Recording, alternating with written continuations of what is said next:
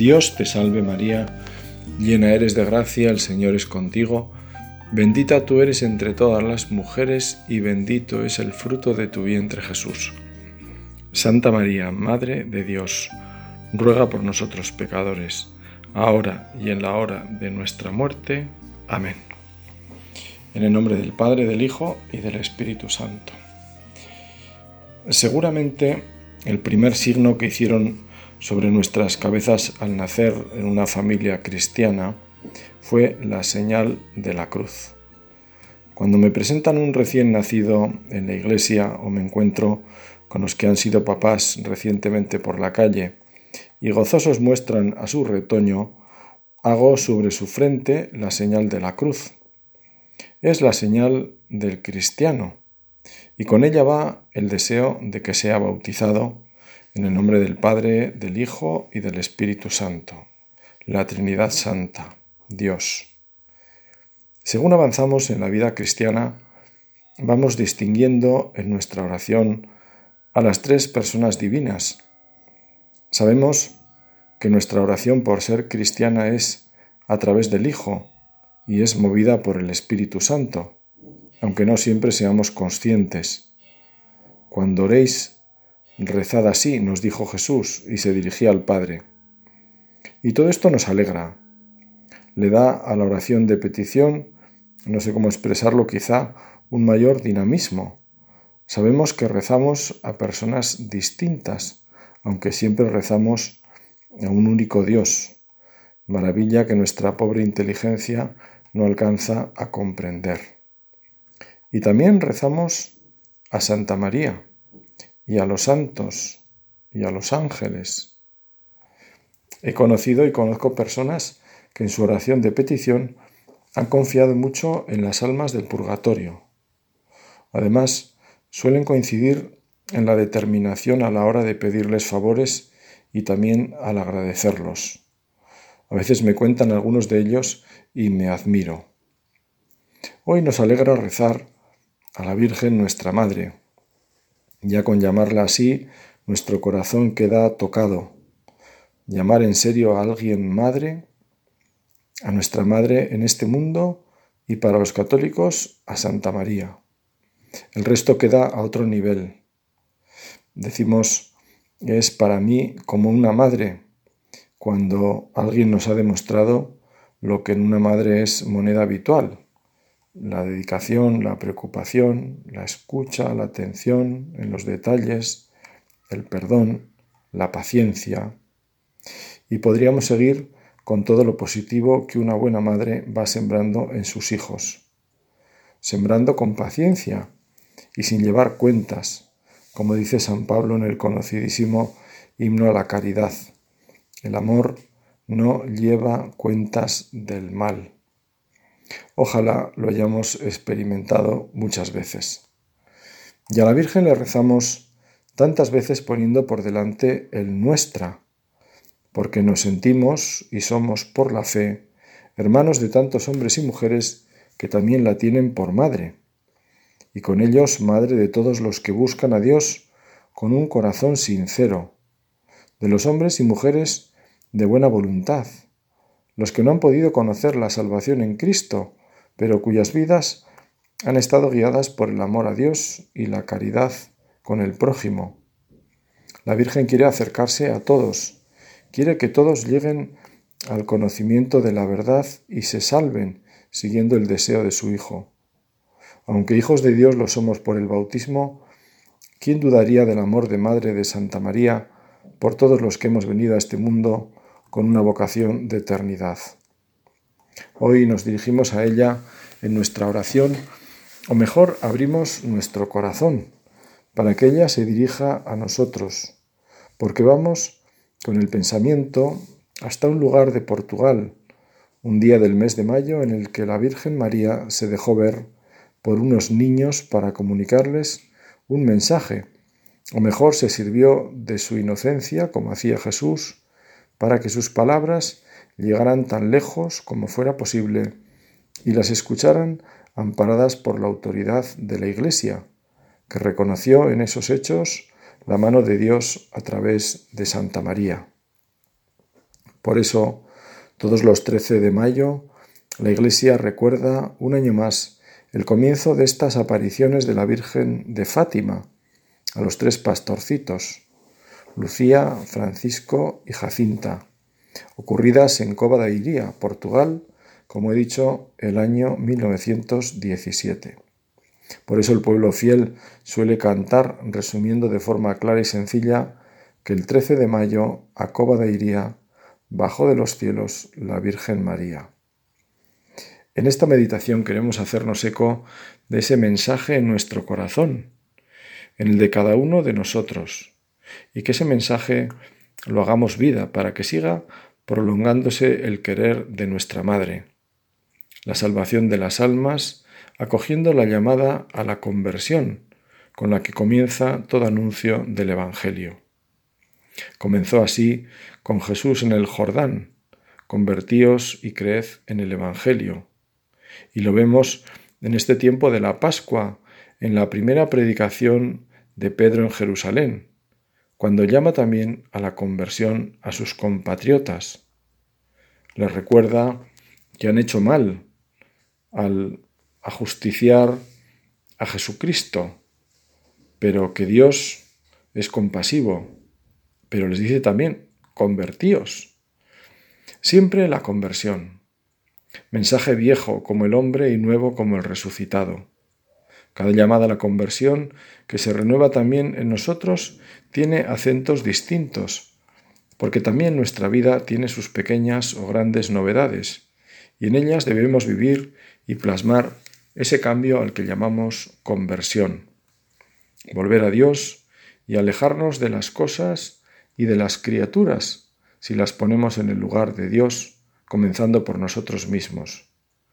Al final es amar a Dios sobre todas las cosas y al prójimo como a nosotros mismos. En Fátima, la Virgen tomó la iniciativa, como suelen hacer las madres cuando es necesario. Aunque se habla de la aparición de la Virgen de Fátima, en realidad sabemos que fueron varias, seis en concreto, las veces en que Santa María se apareció a los pastorcitos a lo largo de ese 1917. Lucía y sus primos, Francisco y Jacinta Marto, vivían en el pueblo de Aljustrel, en Fátima, y trabajaban como pastores de los rebaños de sus familias. El 13 de mayo del mencionado año, los tres niños vieron una aparición de la Virgen María que les dijo, entre otras cosas, que regresaría durante los próximos seis meses todos los días trece a la misma hora. María también reveló a los niños, en la segunda aparición, que Francisco y Jacinta morirían pronto, como así fue, y que Lucía sobreviviría para dar testimonio de las apariciones. En la tercera aparición de la Virgen, el 13 de julio, a Lucía se le revela el secreto de Fátima. Según los informes, se puso pálida y gritó de miedo, llamando a la Virgen por su nombre. Hubo un trueno y la visión terminó. El 13 de agosto, en que debía darse la cuarta aparición, los niños no llegaron a Cova de Iría, pues fueron retenidos por el administrador de Urem. Así el encuentro con la Virgen ocurrió el 19 de agosto en un lugar llamado Baliños. Los niños volvieron a ver a la Virgen el 13 de septiembre en Cova de Iría y en la sexta y última aparición, el 13 de octubre, ante miles de peregrinos que llegaron a Fátima, se produjo el denominado milagro del sol, en el que luego de la aparición de la Virgen a los pastorcitos se pudo ver al sol temblar en una especie de danza, según los testimonios. Tras la publicación de la tercera y cuarta memoria, el mundo puso atención en el secreto de Fátima, y las tres partes del mensaje, incluyendo la petición de la Virgen para que Rusia se consagre a su inmaculado corazón a través del Papa y los obispos del mundo, el 31 de octubre de 1942, Pío XII consagró no solo Rusia, sino a todo el mundo al corazón inmaculado de María. Lo que faltó, sin embargo, fue la participación de los obispos del mundo entero. En 1943, el obispo de Leiría ordenó a Sor Lucía poner el tercer secreto de Fátima por escrito, pero ella no se sentía en libertad de hacerlo hasta 1944. El texto fue guardado en un sobre lacrado en el que Sor Lucía escribió que no debía abrirse hasta 1960. El secreto se mantuvo con el obispo de Leiría hasta el 57, cuando fue solicitado, junto con copias de otros escritos de la hermana Lucía, por la Congregación para la Doctrina de la Fe. Según el cardenal Tarsicio Bertone, el secreto fue leído por Juan XXIII y Pablo VI. San Juan Pablo II, por su parte, pidió el sobre que contiene la tercera parte del secreto tras el intento de asesinato que sufrió justamente un 13 de mayo de 1981. Después de leer el secreto, el Santo Padre se dio cuenta de la conexión entre el intento de asesinato y Fátima. Fue la mano de una madre que guió la trayectoria de la bala, detalló. San Juan Pablo II decidió que se hiciera público en el año 2000. El entonces cardenal Ratzinger, futuro Benedicto XVI, prefecto de la Congregación para la Doctrina de la Fe, señaló que la clave de la aparición de Fátima es su llamada al arrepentimiento y a la conversión. Las tres partes del secreto sirven para motivar al individuo al arrepentimiento y lo hacen de una manera contundente. La primera parte del secreto, la visión del infierno, es para muchos la más importante porque revela a las personas lo que les espera después de la muerte si no se arrepienten de sus pecados y no se convierten. En la segunda parte, María dice, ¿Has visto el infierno, donde van las almas de los pobres pecadores? Para salvarlas Dios quiere establecer en el mundo la devoción a mi inmaculado corazón. Después de explicar la visión del infierno, María habló de una guerra que iniciará durante el pontificado de Pío XI. Esta fue la Segunda Guerra Mundial, ocasionada según las consideraciones de Sor Lucía por la anexión de Austria a Alemania durante el pontificado de Pío XI. Este es muy por encima el resumen de estos encuentros de la Virgen. Y la clave para entenderlos, como manifestó el entonces cardenal Ratzinger, la llamada al arrepentimiento y la conversión. Y es que las apariciones coinciden con el final de la Primera Guerra Mundial y anuncian la Segunda. En este siglo que el mismo Benedicto XVI definió como el más calamitoso de la historia de la humanidad. Ambas guerras y los totalitarismos que dirigieron buena parte de Europa fueron causa de muchos desastres. La violación de los derechos humanos, comenzando por el más elemental, el derecho a la vida, con el desastre que es el aborto. San Juan Pablo II creó una comisión en 1996 con motivo de la preparación del gran jubileo del año 2000. El 7 de mayo de ese año el pontífice hizo referencia a algunos de los nombres más conocidos presentes en la lista, en una celebración ecuménica que tuvo lugar en el sugerente marco del Coliseo. En aquella ocasión se evocaron los nombres de mártires de los cinco continentes. En particular, en la liturgia se hizo referencia a los testigos de la fe en la persecución religiosa en México y España, a la trágica muerte del arzobispo de San Salvador, Óscar Romero, a los católicos, ortodoxos, luteranos y protestantes que fueron asesinados por dar testimonio de Cristo por el nazismo y el comunismo. La comisión, según explica el diario oficioso de la Santa Sede, ha contabilizado 13.400 ejemplos de vida de personas que han muerto a partir del 1 de enero de 1900. Proceden de 106 países. En este trabajo se han recogido sus biografías y el contexto histórico en que dieron testimonio de Cristo. Entre las áreas geográficas más representadas destaca en primer lugar Europa, pues el totalitarismo nazi y comunista se cobraron muchas vidas de testigos de Cristo. En la antigua Unión Soviética vivieron más del 70% de estos mártires. Por su número destaca a continuación los testigos de la fe de la Guerra Civil Española. Por último, menciona los ejemplos de cristianos de África, de Asia, de América Latina y en especial de América Central. No se les llamó mártires, sino testigos de la fe, pero pienso que nos sirven los datos para situar mejor estas apariciones en este momento histórico.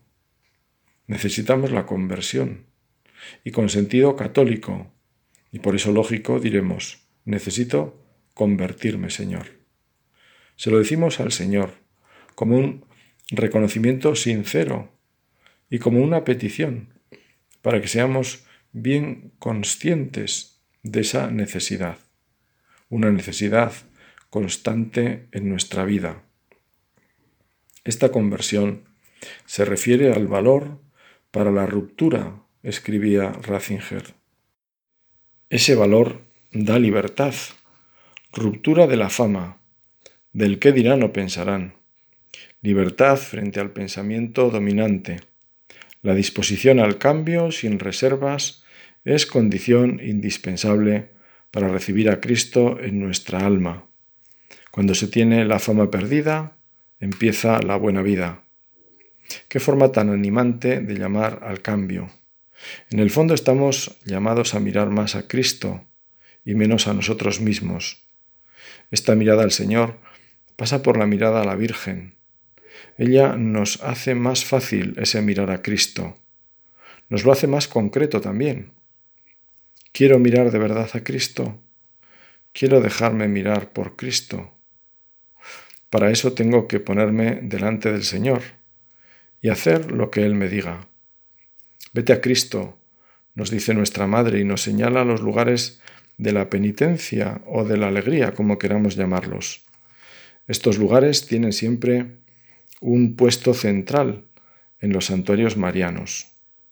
Tienen un puesto clave en Fátima, donde expresamos nuestro cambio, ayudados por Cristo. Él es quien nos transforma con la fuerza del Espíritu Santo que actúa de un modo tan eficaz a través del sacramento de la reconciliación. Nos ponemos ante Dios de rodillas y expresamos nuestra realidad. Nunca el hombre es más hombre que cuando se pone de rodillas, suele decirse y en la confesión se hace verdad, porque se encuentra la sinceridad y el dolor del ser humano frágil y limitado, con la grandeza del corazón de Dios que expresa su amor con la misericordia.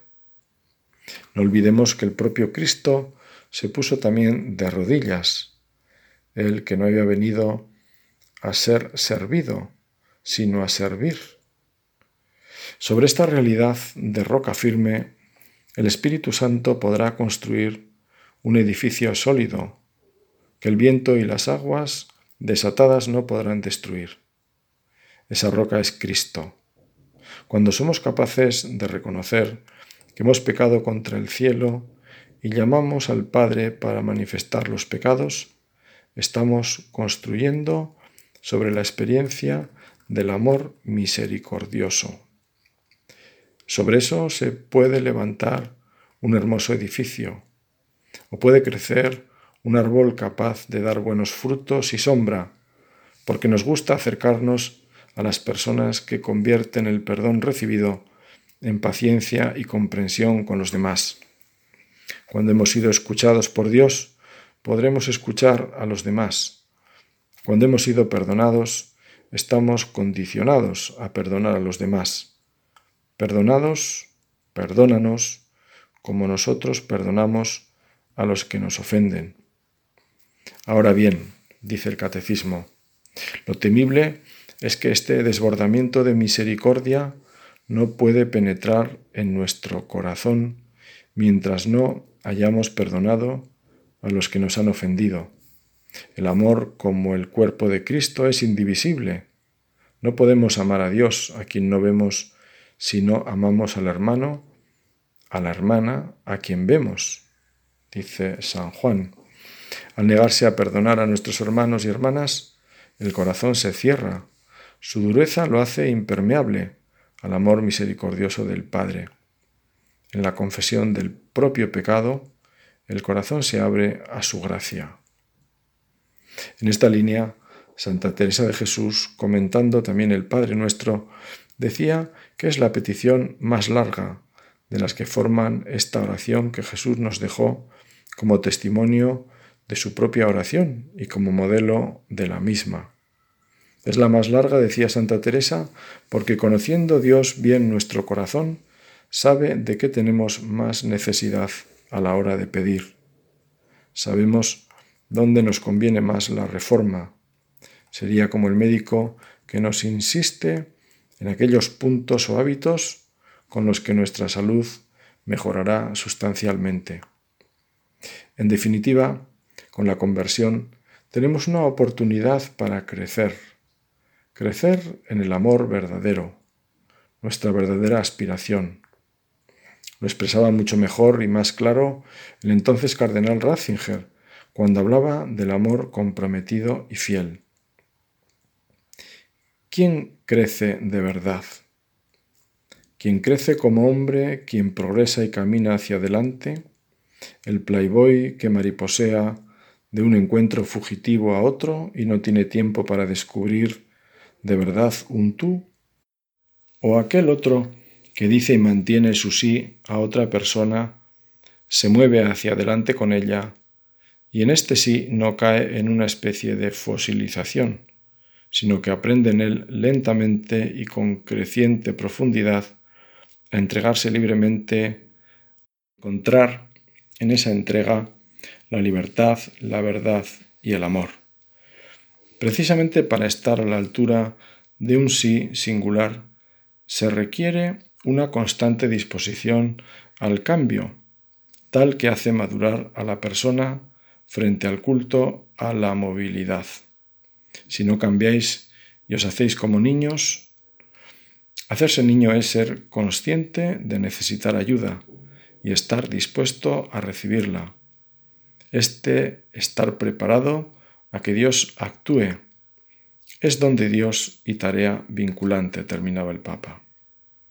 Vamos pues a pedirle al Señor que actúe, que nos encuentre preparados con esa disposición al perdón que para Santa Teresa era un ejercicio y una necesidad que Jesús nos invita a trabajar y vivir como compromiso. Así nos lo recuerda el Padre nuestro. En Él nos comprometemos a perdonar con la ayuda de Dios, para que Él nos pueda perdonar y esto nos ponga en la senda de la conversión. Se lo pedimos, como hacemos al terminar esta meditación, a San José, este hombre que el Papa Francisco decía en una homilía tenía una confianza indestructible en Dios, con la cual pudo aceptar una situación humanamente difícil y en cierto sentido incomprensible. Se estaba refiriendo el Papa a la maternidad de María. José comprende en la fe que el niño engendrado en el seno de María no es su hijo, sino que es hijo de Dios, y él, José, será su custodio asumiendo plenamente la paternidad terrena. El ejemplo de este hombre dócil y sabio nos exhorta a levantar la mirada y llevarla hacia más allá, terminaba el Papa Francisco.